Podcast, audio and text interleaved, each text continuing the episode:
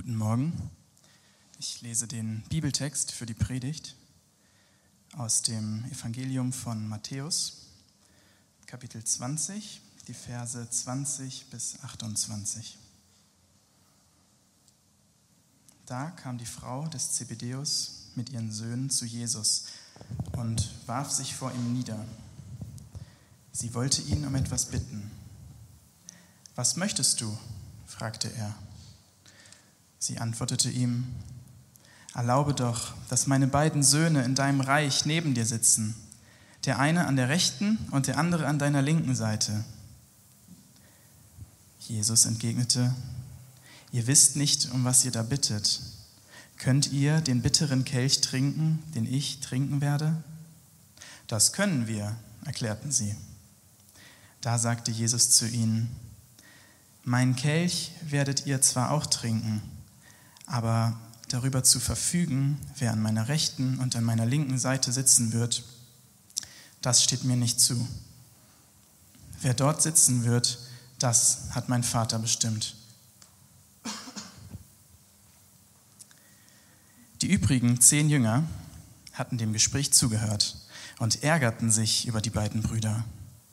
Da rief Jesus sie alle zusammen und sagte, Ihr wisst, dass die Herrscher dieser, ähm, dass die Herrschaft über die Völker, dass die Herrscher über die Völker sich als ihre Herren aufführen und dass die Völker die Macht der Großen zu spüren bekommen. Bei euch soll es nicht so sein. Im Gegenteil, wer unter euch groß sein will, soll den anderen dienen. Wer unter euch der Erste sein will, soll zum Dienst an den anderen bereit sein.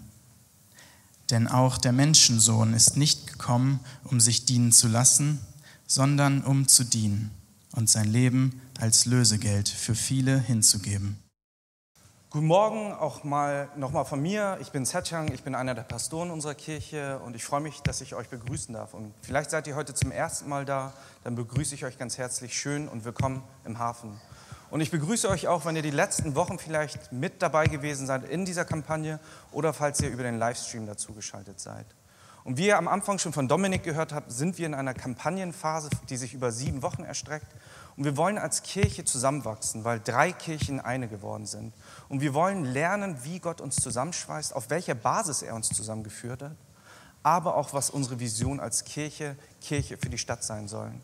Wir wollen nicht nur eine Kirche sein, wo wir uns wohlfühlen, wo wir uns hier verankern und verbergen, sondern wir wollen in Hamburg das Evangelium verkünden. Das ist unser großes Ziel. Das ist unser Wunsch. Das ist die Vision, die Gott uns gegeben hat.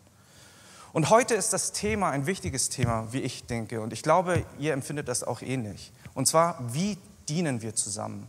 Und es geht nicht nur um die Applikation und, und das Praktische, was wir oftmals auch gehört haben, dass es gut ist, mitzumachen, dass es gut ist, ein Teil einer Gemeinschaft zu sein, um auch Zugehörigkeit zu finden, um Anschluss zu finden, um die Gemeinde vielleicht auch kennenzulernen. Und das sind alles legitime Gründe und gute Gründe.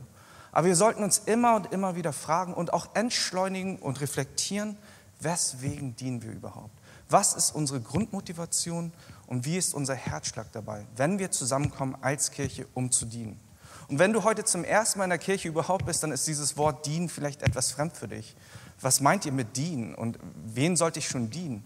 Aber für uns Kirche ist dieses Wort ein sehr wichtiges, weil es nicht nur Mitarbeit bedeutet, sondern dass wir jemanden dienen, und zwar Gott und unseren Nächsten. Das Christsein bedeutet nicht nur sich im Zentrum der Welt zu sehen und seines Lebens, sondern Gott und seinen Nächsten, dass wir uns so lieben, wie wir uns selbst lieben, dass wir dieses gemeinsam vereinen.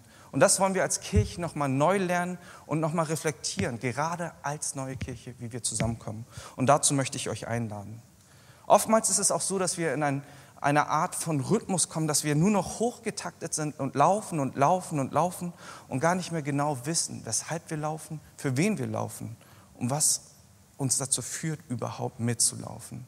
Und ich hoffe, dass Gott heute zu uns spricht. Und ich bin mir gewiss, dass er durch sein Wort, gerade was auch in Matthäus, was wir gerade gelesen haben, dass es uns hilft, darüber nachzudenken, wie Jesus Christus Dienst sieht, wie er für uns sich den Dienst auch wünscht. Und darüber wollen wir nachdenken.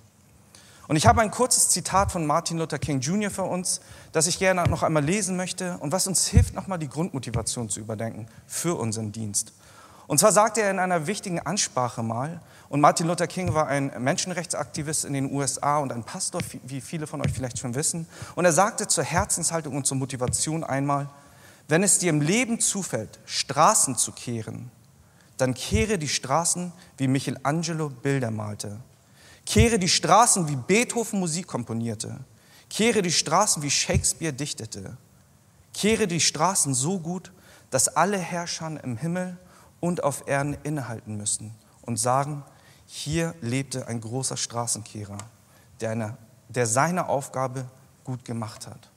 Und das soll uns inspirieren, noch einmal selbst über unseren Dienst nachzudenken, über unsere Motivation, weswegen wir hier in der Kirche sind, weswegen wir vielleicht hinter dem Mischpult sitzen, weswegen wir hinter der Kamera sitzen. Denn Gottesdienst bedeutet nicht, dass Leute auf der Bühne performen und Leute zuschauen, im Gottesdienst ist jeder Einzelne dazu eingeladen, Gott zu begegnen. Und da es, gibt es keine Differenzierung, ob ich hier stehe oder dort sitze. Jeder Einzelne feiert Gottesdienst und begegnet Gott dabei. Und dazu sind wir eingeladen, auch heute. Bevor wir in den Text tiefer einsteigen, würde ich aber gerne nochmal mit uns beten. Vater, wir danken dir für den heutigen Sonntag und auch wenn wir bei Hamburger Schmuddelwetter hier zusammensitzen, sind wir dir dankbar, dass du uns Kirche geschenkt hast, dass du uns Gemeinschaft geschenkt hast, dass wir als Familie zusammenkommen können und dass du durch deinen Sohn Jesus Christus zu deiner Familie gemacht hast. Dass wir wirklich als deine Kinder vor dich kommen können. Mit Zweifeln, mit Sorgen, mit Freude, mit allem, was uns auch in der letzten Woche wieder passiert ist. Wissen wir, dass du stets auf uns wartest und dich freust, wenn wir zusammenkommen, um dich zu feiern. Ich bitte dich einfach, lass uns durch dein Wort heute auch erfahren, was dir wichtig ist, wenn wir dienen, wenn wir dich lieben und einander lieben, dass wir darauf acht geben, nicht nur auf uns zu schauen, was uns wichtig ist, sondern wirklich in allen Dingen wirklich die gleiche, äh, das gleiche Gewand annehmen und die gleiche äh, Intuition auch haben und die gleiche Motivation, die Jesus uns vorgelebt hat. Darum wollen wir dich bitten, in Jesu Namen. Amen. Und bevor wir uns den Text nochmal genauer anschauen, möchte ich über den Kontext sprechen, der ein bisschen beschreibt, wie die Situation damals war im Matthäus-Evangelium.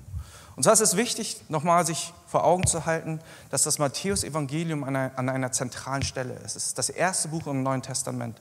Und scherzhaft kann ich sagen, und vielleicht könnt ihr damit resonieren, dass viele Christen, die sich vornehmen, mal wieder in der Bibel zu lesen, aus verschiedenen Gründen, weil man ja wieder mal Bibel lesen sollte, weil man ja als guter Christ das Wort Gottes lesen sollte, meistens im ersten Buch, also in Genesis anfängt oder im Matthäus. Und viele von uns haben bestimmt das Matthäus Evangelium schon 20 mal, 30 mal angefangen, aber ob wir bis, zum, bis zur Offenbarung gekommen sind, das weiß ich natürlich nicht. Aber weswegen dieser halb scherzhafte äh, Witz jetzt kommt, ist, das Matthäus Evangelium war ein wichtiges Schriftstück und eine Überlieferung für die erste Kirche. Wenn wir historisch sehen, sehen wir immer wieder, wie oft dieses Schriftstück kopiert wurde und verteilt wurde. Damals gab es die Bibel nicht so in der Form, wie wir sie haben. Und besonders nicht digital, aber auch nicht in einem Buch, sondern es wurden die Evangelien und die Schriftstücke aufgeschrieben, kopiert und verteilt in den Gemeinden. Und es gibt sehr viele Kopien vom Evangelium nach Matthäus. Und viele Leute haben auch die Predigt auf, auf diesen Text konzipiert. Und viele Predigten sind auch überliefert im historischen Sinne, welche aus dem Matthäus-Evangelium fließen. Und weshalb das wichtig ist, ist, dass es eigentlich ein riesiges Meisterwerk ist. Und wir sehen die Bibel oftmals nur als irgendein Schreiben und gucken rein, lesen es, legen es zur Seite. Aber es ist ein Magnum Opus von Matthäus, ein wundervolles Schriftstück, das wirklich nicht nur von einem Menschen geschrieben wurde, sondern von Gott inspiriert war. Und darauf können wir vertrauen, dass es heute immer noch Relevanz hat und immer noch in unser Leben spricht. Und ich hoffe, dass jeder Einzelne, jeder, der von uns hier sitzt, uns auch davon inspirieren lässt auf ein neues. Und wir sehen hier im Matthäus-Evangelium auch, dass die Jünger gezeigt werden. Und im Matthäus-Evangelium hören wir oftmals und sehen auch, wie Jesus mit den Jüngern umgeht. Und das ist auch ein Bild, wie er mit uns vielleicht spricht, auch heute noch. Und zwar sehen wir oftmals die Passagen, wo es äh, gut läuft bei den äh, Jüngern, aber auch mal schlecht läuft. Und wir haben Passagen, wo sie wirklich Gutes tun, was Jesus auch Freude macht, aber sie lassen auch kein Fettnäpfchen aus, wenn man ehrlich ist. Und es ist immer wieder dieser dynamische Wechsel zwischen Jesus nachleben, aber auch immer wieder zur Umkehr gezwungen sein, weil sie Fehler machen. Und ich glaube, jeder von uns kann da Empathie für entwickeln, weil es uns in unserem Glaubensleben noch genauso geht. Jeder von uns strauchelt mal, ist in einem Tal, aber wird auch wieder aufgerichtet im Glauben. Und ich hoffe, dass der heutige Text uns heute auch wieder aufrichtet. Und die beiden Brüder, von denen hier gesprochen wird, sind auch bekannt als die Donner, Donnerbrüder oder die Brüder des Donners. Und ihr fragt euch vielleicht, wieso? Und wenn wir im Lukas-Evangelium neunmal nachlesen, dann sehen wir, es gibt eine Passage, wo Jesus mit seinen Jüngern von Galiläa Richtung Jerusalem zieht. Das ist eine sehr wichtige Passage und sie durchkreuzen Samarien. Und es gibt dort ein, eine Dorfgegend, ein, eine Stadt, wo sie durchziehen und normalerweise natürlich, weil der Weg lang ist, fragen sie nach Herberge und fragen, können wir bei euch Unterkunft und Gastfreundschaft bekommen? Und die wird ihnen verwehrt. Und was sagen diese beiden Donnerbrüder? Sie fragen Jesus, sollen wir Feuer vom Himmel auf sie regnen lassen? Und das zeigt uns einfach, wie impulsiv die beiden waren. Das waren junge Männer, sehr impulsiv und sie dachten nicht viel nach und reflektierten nicht, sondern sie handelten einfach. Und dieses Grundwissen ist wichtig auch für den heutigen äh, Kontext, damit wir dieses besser verstehen. Und die Donnersöhne, wie sie in Lukas 9 auch ähm, vorkommen, sind hier auch das Zentrum des Geschehens. Natürlich ist es Jesus, aber auch die beiden Jünger, die durch ihre Mutter Salome vertreten werden und vor Jesus kommen. Und deswegen wollen wir uns nochmal den Text kurz anschauen. Da kam die Frau des Zebedeus, Salome, die Mutter von den beiden Söhnen, mit ihren Söhnen zu Jesus und warf sich vor ihm nieder Sie wollte ihn um etwas bitten. Sie macht also etwas ganz Formelles. Sie geht auf Jesus zu, weil er eine Respektsperson ist. Und Salome war eine der vielen Menschen, die mit Jesus gereist sind. Wir lesen immer wieder von den zwölf Jüngern, die nahe an Jesus waren, aber es gab eine Gruppe von Menschen, die immer mit dabei waren. Einige Leute, die kontinuierlich dabei waren, einige, die sich auch wieder entfernten. Und Salome war eine von denen und sie taucht auch später in den Berichten auf, wenn es um die Kreuzigung von Jesus geht. Und Salome kommt und möchte ein gutes Wort für ihre beiden Söhne einlegen. Und sowas kennt man doch auch. Gerade als Koreaner weiß ich, dass Eltern immer wieder ein gutes Wort für ihre Kinder einlegen. Das ist in Korea eigentlich ganz normal. Dann sagt, ja, das ist mein Sohn, würdest du, mich, würdest du ihn mal, würdest du dich um ihn kümmern, würdest du dich um ihn sorgen? Das ist eigentlich schon fast in unserer Tradition. Und deswegen kann ich das gut nachvollziehen. Sie kommt und nutzt den, die Gunst der Stunde und spricht zu Jesus und fragt, bitte lass meine Söhne rechts und links neben dir sitzen. Und diese Frage und diese Bitte verbirgt eine ganz tiefe Message. Und zwar sahen die Jünger Jesus, aber sie sahen ihn nicht wirklich. Sie sahen ihn mit ihrer eigenen Brille. Sie sahen Jesus zwar, weil sie drei Jahre lang mit ihm dienten, mit ihm reisten und lebten, aber sie sahen nicht wirklich, wofür er stand. Sie sahen, dass er der Messias war, dass er kam, um Israel zu befreien. Aber wie auch viele andere Israeliten hatten sie sich einen militärischen und politischen Führer gewünscht. Weil wir aus der Historie auch wissen, dass Israel sehr oft unterjocht wurde durch andere große Mächte, sei es durch Ägypten, sei es durch die Assyrer, durch Babylon, sei es durch die Hellenen, also die Griechen und später jetzt hier die Römer. Das ganze Volk lebte oftmals unter Unterjochung und wünschte sich wirklich ein neues Leben, eine goldene Zeit. Und jeder von ihnen wünschte sich, dass dieser Messias, der militärische Führer sein würde, der sie aus dieser Zeit befreit. Und aus ähnlich sehen Jakobus und Johannes Jesus. Sie denken, das ist unsere Chance für ein besseres Leben. Wir wollen eine wichtige Position in deinem Reich einnehmen. Sie sahen also, dass er der Messias war, aber sie wussten nicht wirklich, wer er war. Und sie hörten über diese drei Jahre auch immer wieder seine Lehre, seinen Nächsten zu lieben, sich geringer zu sehen. Aber sie verstanden nicht wirklich, was er meinte. Und geht es uns nicht oft auch so, in unserem Glaubenskontext, in unseren Beziehungen zu anderen Christen und Menschen in unserem Leben, dass wir Jesus zwar kennen, aber oftmals wieder ausblenden, oftmals mit unserer eigenen Agenda kommen und uns wünschen, dass Jesus konform wird mit unseren Gedanken unseren Wünschen. Und das können wir hier in diesem kurzen Text sehen. Und sie wollten also Position und Einfluss. Und ich kann mir auch vorstellen, wieso das legitim ist. Wenn wir mal nicht ganz so streng mit ihnen umgehen, können wir uns vorstellen, dass die Jünger damals mit Jesus gereist sind.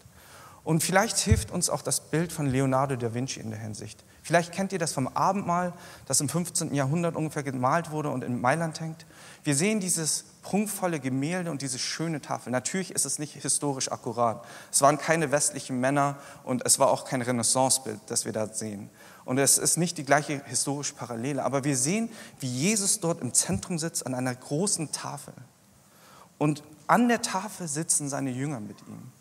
Und keiner möchte doch ganz rechts und ganz links außen sitzen. Und wenn Jesus irgendwas Wichtiges sagt, möchte ich nicht die Hand heben und sagen, äh, kannst du das nochmal erklären? Ich habe das akustisch nicht verstanden, so wie es in der Schule damals war. Keiner möchte doch so am Rand sitzen, dass er gar nicht versteht, was los ist und seinen Einfluss auch nicht wirken lassen. Die Jünger balken sich um die guten Plätze. Und es waren nicht nur diese beiden Brüder, wie wir immer wieder in den Evangelien sehen wollen können. Sie wollten gute Plätze haben und nah bei Jesus sein. Und das ist auch nichts Schlimmes. Aber wir müssen uns darüber klar sein, welche Motivation uns treibt. Und manchmal haben wir gemischte Motivation, sagen wir auch. Und jeder von uns erlebt das in seinem Alltag. Das berühmte Müll rausbringen Beispiel, das kennt ihr vielleicht.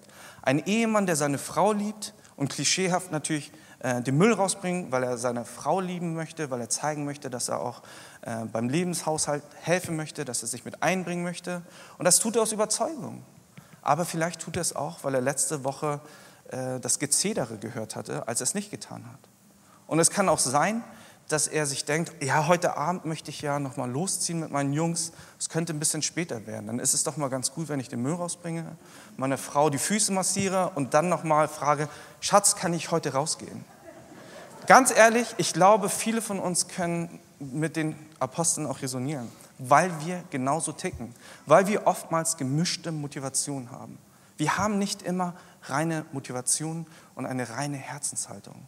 Und auch wenn wir es manchmal so sagen, ja, so ist das Leben, ist es als Christ wichtig, dass wir eine reine Motivation haben. Dass wir eine Motivation haben, die Jesus Christus Freude bringt, aber auch seine Werte widerspiegelt.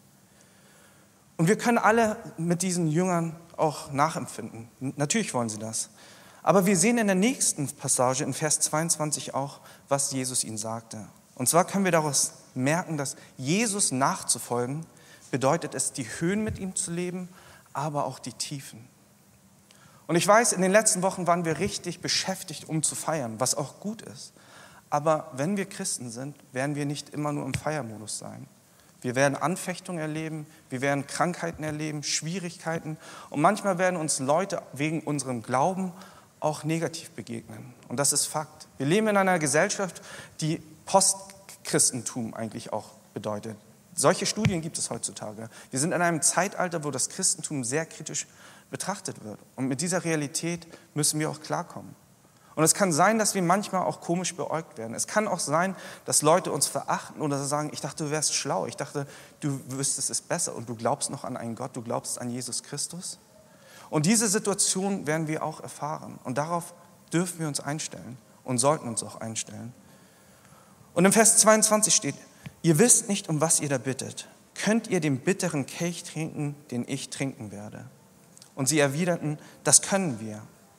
Und hier sehen wir, dass Jesus sie vorbereiten möchte. Wir sehen durch das ganze Matthäusevangelium immer wieder, dass die Jünger Fehler machen und dass sie abhängig sind, dass sie ohne Jesus gar nicht klarkommen, dass sie gar nicht mit ihm, ohne ihn weiterkommen. Aber wir sehen als eine stringente Linie immer wieder, dass Jesus Christus ihnen treu bleibt, bis zum bitteren Ende. Und wenn wir das Evangelium zu Ende lesen, dann sehen wir auch, dass Jesus Christus am Kreuz stirbt und seine Jünger alle weglaufen und ihn verraten. Und auch in diesem Moment ist er treu und bittet um Vergebung für jeden einzelnen Jünger, genauso wie er es für uns tut. Und Glaube ist keine Bestandsaufnahme, die wir jetzt machen und sagen, der ist jetzt Christ und der ist kein Christ, sondern Glaubensleben und Christ zu sein bedeutet es, einen Prozess durchzumachen. Und in jedem Prozess gibt es immer wieder Höhen und Tiefen.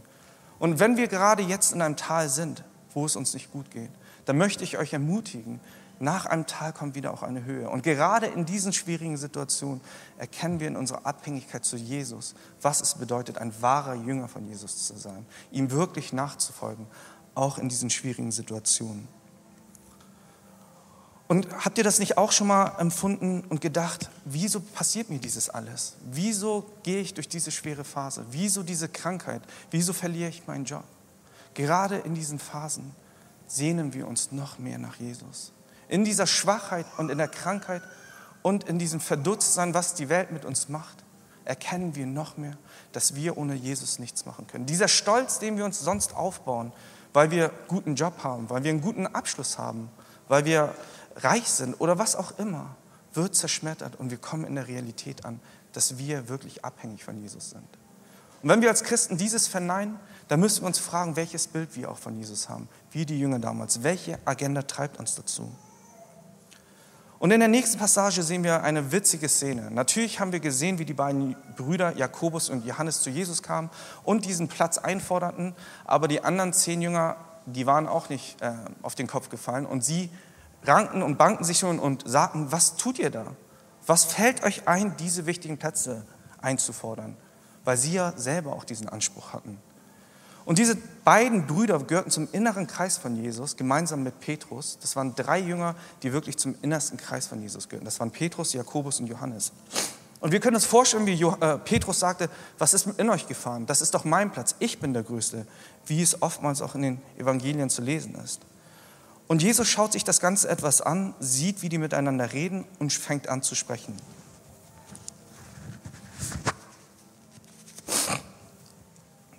Und da rief Jesus sie alle zusammen und sagte, ihr wisst, dass die Herrscher über die Völker sich als ihre Herren aufführen und dass die Völker die Macht der Großen zu spüren bekommen. Bei euch soll es nicht so sein. Im Gegenteil, wer unter euch groß werden will, soll den anderen dienen. Wer unter euch der Erste sein will, soll zum Dienst an den anderen bereit sein. Und was Jesus tut, ist, er gibt uns eine Identität. Er sagt, bei euch soll es nicht so sein. Und wir sehen den Kontrast zwischen den Regeln, wie es in der Welt abläuft und wie es in Gottes Reich abläuft. Was Gott wichtig ist, wenn wir miteinander leben, wenn wir ihn lieben und einander lieben, unter welchen Bedingungen wir es tun sollten. Er sagt, bei euch soll es nicht so sein, weil wir auch immer wieder doch auch sehen, wie es in unserer Welt abläuft. Wir brauchen gar nicht in andere Länder zu schauen, wo es Autokraten gibt, Despoten, die wirklich sich die Macht aneignen und sagen, dass es aus einem guten Grund ist, aber genau die gleichen Verfehlungen wieder tun, sich selbst bereichern und andere zu unterjochen. Und dieses Prinzip sehen wir in der Historie der Menschen immer und immer wieder. Und auch hier in unserem Land sehen wir Korruption, sehen wir Menschen, die andere Menschen ausnutzen und ihre Position ausnutzen, um sich zu bereichern und anderen Schaden zuzuführen. Und da sollten wir die Augen nicht verschließen. Wir sollten uns im Klaren sein, dass es zwei verschiedene Welten oftmals gibt. Dass wir der Welt uns nicht so abkehren sollten, dass wir nichts mit den Leuten zu tun haben. Wir sollten in diese Welt ziehen, aber wir müssen uns immer wieder vor Augen halten, dass wir zwei Welten haben, die anders gepolt sind. Und Jesus Christus sagt uns genau, wie es in seinem Reich aussehen sollte. Er sagt nicht, strebt gar nicht diese Position ein. Er sagt nicht, nee, kümmert euch nicht drum. Er sagt, wenn ihr groß sein wollt, dann solltet ihr. Wenn ihr Einfluss haben solltet, dann solltet ihr. Wir sollten unsere Position und unseren Einfluss dafür nutzen, damit wir anderen Menschen helfen. Und das spiegelt auch unser, unseren Wunsch als Christen und den Befehl, den Gott uns gegeben hat, wieder. Gott zu lieben und unseren Nächsten zu lieben. Und nicht nur uns selbst zu lieben und uns selbst zu bereichern. Diese Identität, die Jesus uns gibt, hilft uns wirklich, über unser eigenes Ego hinwegzuschauen zu verstehen, dass es nicht nur um mich geht, dass es nicht nur um meine Wertschätzung geht und dass ich glücklich bin, sondern dass ich dazu beitragen kann, wenn wir uns gegenseitig dienen, dass wir gemeinsam glücklich sein können, dass keiner darunter leiden muss, sondern dass wir gemeinsam als eine Familie agieren können. Und das ist eine wundervolle Erinnerung gerade für uns als Kirche dass wir hier auch gerade in diesem Gottesdienst nicht sitzen. Und das Wort Gottesdienst sagt es doch schon. Wir wollen Gott gemeinsam dienen. Wir sitzen hier nicht, weil es unser Präferenzbecken ist und wir sagen, dieses Lied mag ich, diesen, äh, diesen Vers mag ich, die Prediger, den Prediger. Wir sind hier nicht in einem Wunschkonzert, wo wir nur für uns da sein wollen, sondern wir wollen gemeinsam als Kirche Gott begegnen und uns gegenseitig ermutigen, aber auch manchmal ermahnen, wenn wir auf dem falschen Weg sind mit einer falschen Herzensmotivation. Und das ist diese Erinnerung, die uns Jesus ins Herz spricht. Er weiß ganz genau, wie wir gepolt sind als Menschen, die wir oftmals noch mit der Sünde in Verfechtung sind. Und er erinnert uns daran, dass er für uns ans Kreuz gegangen ist. Und so schließt er auch mit seiner Predigt und sagt, denn auch der Menschensohn ist nicht gekommen, um sich dienen zu lassen, sondern um zu dienen und sein Leben als Lösegeld für viele hinzugeben. Jesus ist also ein ganz anderer König. Jesus ist ein ganz anderer Regent, als den wir ihn kennen, als wir andere Regenten kennen. Er enttäuscht uns nicht. Er ist kein König, der von oben von seinem Thron herab herrscht, sondern er ist der König, der sich erniedrigt hat, der in diese Welt gekommen ist. Und das hat er bewiesen, jedem Einzelnen von uns. Als er gelebt hat, mit seinem Tod auch und mit seiner Auferstehung, ist er uns nahegekommen. Er ist also nicht dieser Despot und der Autokrat, wie wir ihn in dieser Welt sehen, sondern Jesus Christus ist ein König, der liebt, der voller Gnade ist und uns begegnet dort, wo wir sind. Und ich weiß nicht, ob du schon lange Christ bist oder vielleicht heute zum ersten Mal da bist. Diese Einladung des Evangeliums, dass wir Sünder sind, aber Jesus Christus für uns gestorben sind, damit wir wieder zum Vater kommen können. diese Botschaft wird niemals langweilig. Und vielleicht sagt ihr euch, diese Botschaft höre ich doch so oft und irgendwie berührt sie mich gar nicht mehr. Dann möchte ich euch nochmal einladen, wirklich darauf zu achten, was es bedeutet, ein Christ zu sein und dass Jesus Christus für mich, für dich am Kreuz gestorben ist. Ich weiß nicht, wie es bei euch ist, aber jedes Mal, egal ob ich sie tagtäglich die Botschaft höre, bewegt sie mein Herz und ich fange an zu lachen, aber auch zu weinen, weil ich verstehe, wie sehr ich geliebt bin, aber wie zerbrochen ich auch bin. Und was hat das Ganze mit Dienst zu tun? Ich glaube wirklich, dass unser Dienst nur aus dem Verständnis aus unserem Evangelium kommen kann. Dass jeder Einzelne ein Sünder ist, aber eingeladen ist, an dieser großen Tafel Platz zu nehmen. Nicht, weil wir gut sind und uns den Platz erarbeitet haben, nicht aus unserer Performance, das, was wir sehen und oftmals bewerten, selbst hier in dem Gottesdienst, sondern weil Jesus Christus bereits alles am Kreuz für uns getan hat. Und diese Motivation und diese Herzenshaltung hilft uns auch in diesen schwierigen Phasen, die benannt wurden, immer und immer wieder auf das Kreuz zu schauen, auf Jesus zu schauen und ihm zu danken und in Demut zu sagen, ohne dich schaffe ich es nicht.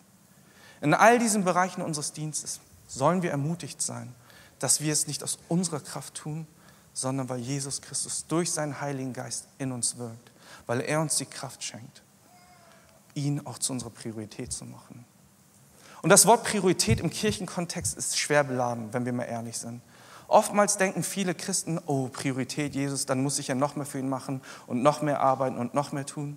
Aber Jesus zur Priorität zu machen, bedeutet nicht, dass wir noch mehr in einen Burnout laufen. Es bedeutet, dass wir einen, vor einem Burnout uns entfernen. Dass wir nicht mehr mit unserer Kraft arbeiten, sondern mit der Kraft des Heiligen Geistes in uns. Und wir denken oftmals, Jesus zur Priorität zu machen, bedeutet es, alle anderen Sachen zu vernachlässigen, was nicht wahr ist. Das ist auch kein biblisches Prinzip, sondern wenn wir Jesus zu unserer Priorität machen, werden wir ein besserer Vater, werden wir eine bessere Ehefrau, werden wir ein besseres Kind, bessere Eltern, bessere, ein besserer Arbeitgeber, ein besserer Arbeitnehmer, weil die Liebe von Jesus Christus unser Herz berührt hat und uns erfüllt. Wir werden also, wenn Jesus Christus unsere Priorität ist, nicht mehr sagen, wenn ich Zeit habe, dann werde ich dienen, dann werde ich dir begegnen, dann werde ich beten, dann werde ich die Bibel lesen, sondern alle unsere Entscheidungen, alles, was wir tun, fließt aus unserem Verständnis und unserer Beziehung mit Jesus Christus. Und das bereichert uns alle. Und davon kann ich bezeugen. Jedes Mal, wenn ich sehr viel arbeite, erinnere ich mich daran, wofür ich arbeite. Und das gibt mir neue Kraft und neuen Mut. Und ich kann es euch versprechen, es brennt mich nicht von innen aus, sondern ich spüre diese Freude und diese Motivation und Herzenshaltung, dass ich nicht vergebens laufe, dass ich nicht alleine laufe, sondern mit Jesus jeden Tag. Und wir wollen jetzt die Zeit nochmal nutzen, um gemeinsam darüber zu reflektieren. Wir wollen wirklich uns die Zeit nehmen, im Alltagsstress, den wir oftmals auch wieder erleben, Gedanken zu machen, was motiviert mich? Wie ist meine Herzenshaltung? Wie stehe ich gerade zu Jesus? Was habe ich wirklich in meiner Beziehung zu ihm gelernt? Und sage ich, stopp Jesus erst, wenn ich wieder Zeit habe?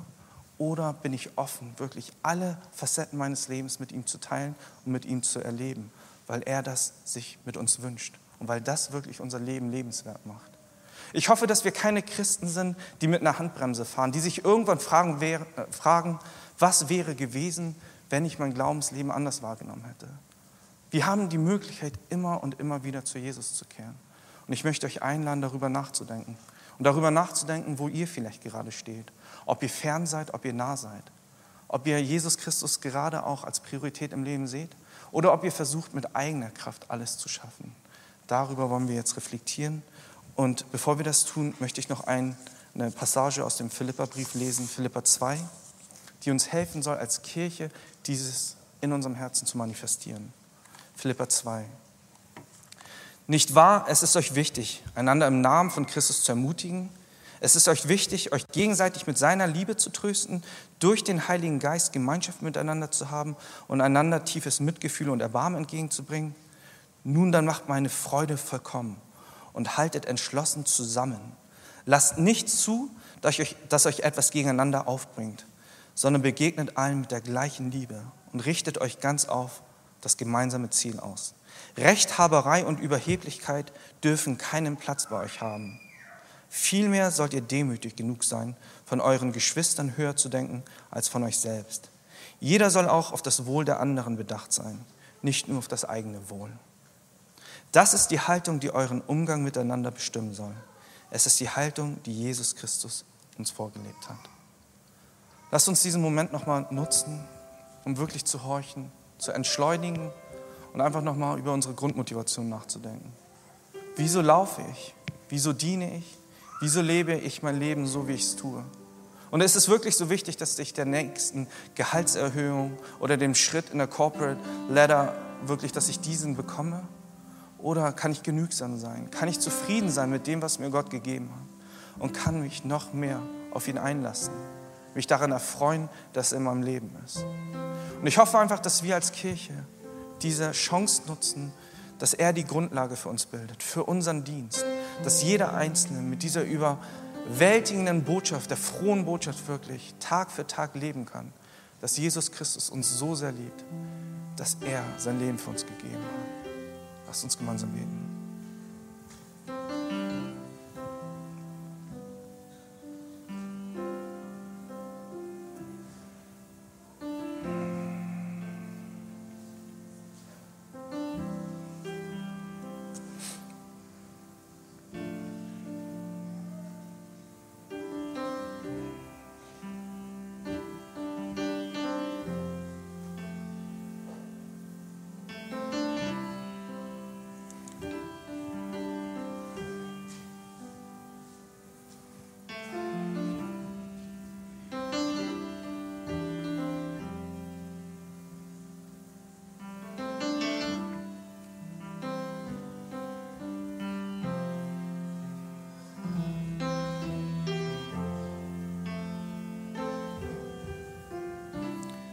Vater, wir danken dir dafür, dass du die Ruhe in unserem Sturm bist.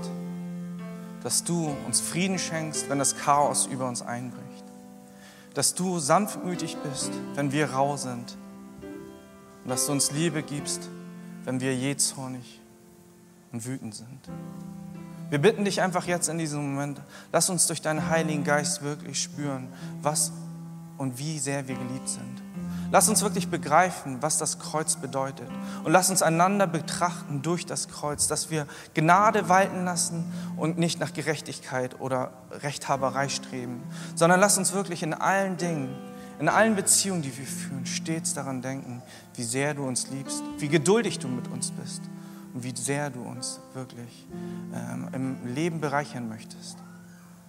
Lass uns wirklich deinen Frieden spüren in allen Situationen, die wir haben. Und lass uns als Kirche, als Hafenkirche wirklich auf eine neue Reise mit dir gehen. Lass uns wirklich als Kirche verstehen, was es bedeutet zu dienen. Nicht nur uns, sondern den Menschen, die dich noch nicht kennen. Menschen, die vielleicht immer noch alleine sind in der Dunkelheit, sich verloren fühlen, die deine frohe Botschaft brauchen und sie hören möchten dass du uns nutzt, dass wir als Kirche wirklich diese Menschen erreichen. Dass wir nicht mit unseren Augen schauen und bewerten, sondern dass wir mit unseren Herzen fühlen, Empathie haben und wirklich die Menschen erreichen, die deine Liebe umso mehr brauchen.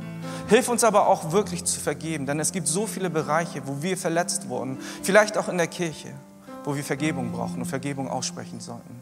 Hilf uns, weil wir dieses nicht aus eigener Kraft tun können. Lass uns wirklich als eine Kirche zusammenkommen.